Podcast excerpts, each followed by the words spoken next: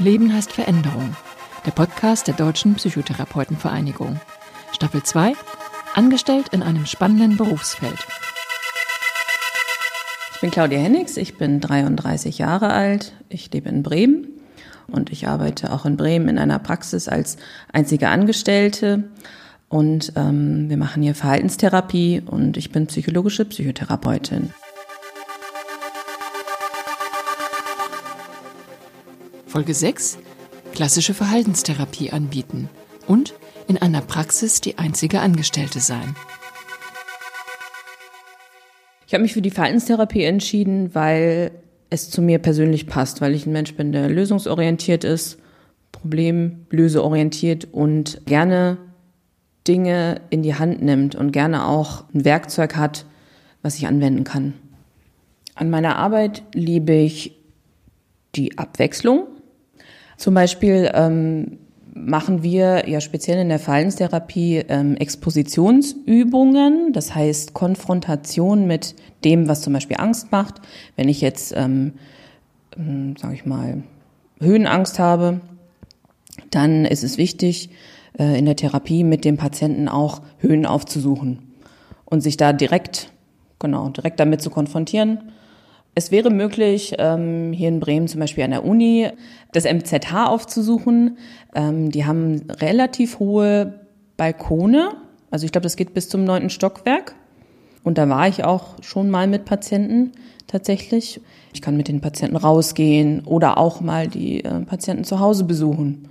Ne, wenn das Problem zu Hause am meisten auftritt, wenn jemand zum Beispiel Zwänge hat, alles sauber halten zu müssen oder so, ähm, dann kann man direkt bei denen und sollte man auch direkt bei denen zu Hause üben, weil da das Problem eben am meisten vorkommt.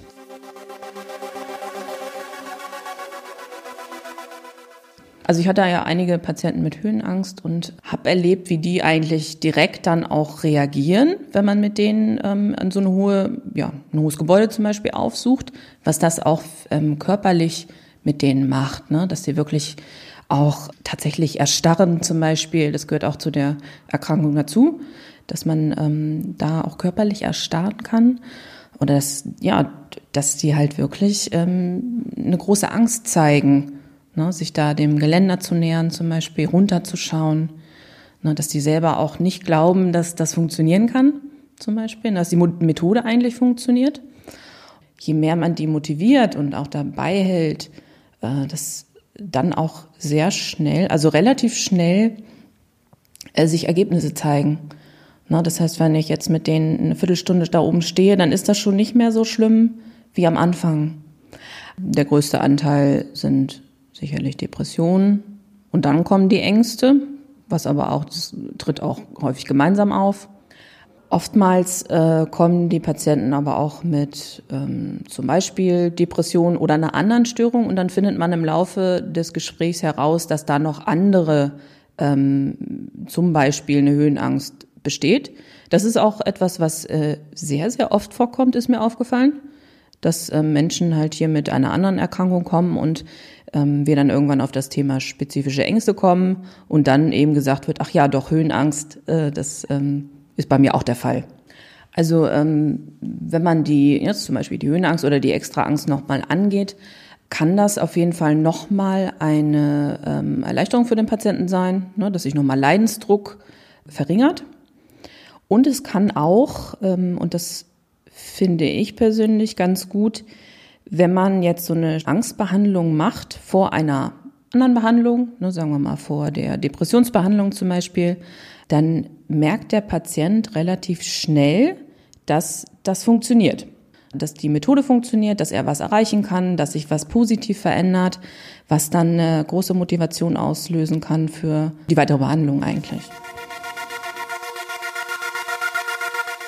Mit der Chefin in einer Praxis zusammenarbeiten. Als einzige Angestellte in einer Praxis zu sein, ist ein besonderer Zustand. Man hat keine Kollegen in dem Sinne. Ähm, man hat ja dann nur die Chefin und natürlich ist man da auch irgendwie kollegial, aber es ist natürlich immer noch ein Unterschied, ähm, wenn man hier als einzige angestellt ist. Ähm, es ist viel persönlicher, ne, man ist viel enger im Kontakt miteinander Und wenn man in der Klinik arbeitet, würde ich sagen, verschwindet man ja eigentlich ein bisschen mehr unter den Kollegen. Also es gibt ja auch ganz unterschiedliche Kollegen dann, Ärzte, Schwestern oder Pflegepersonal. Und ähm, ja, man hat ja auch nicht direkt unbedingt mit seinem dann vielleicht Chefarzt zu tun.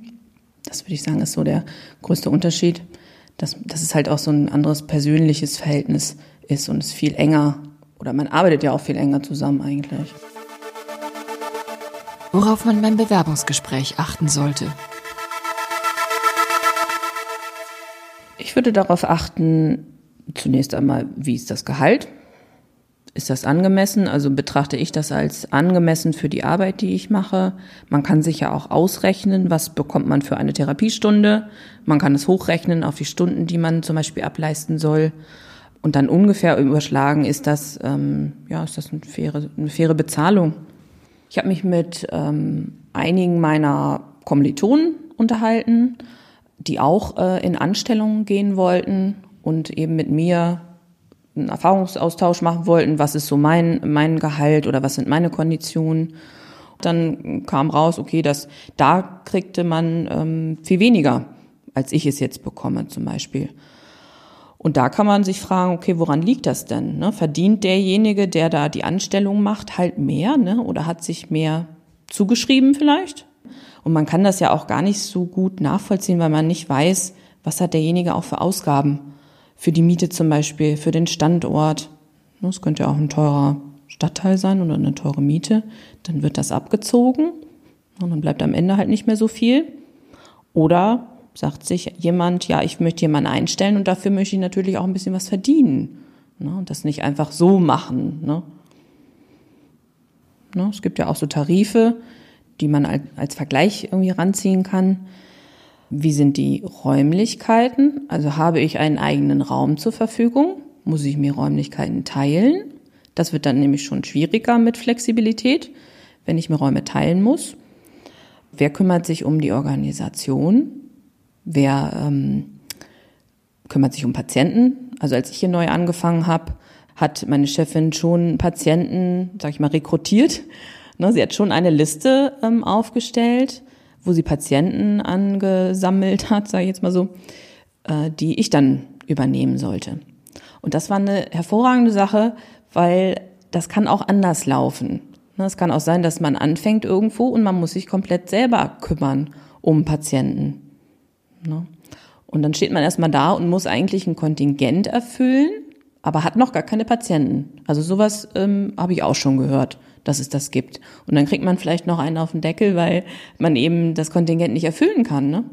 weil manche eben auch keine Wartelisten vielleicht angefertigt haben.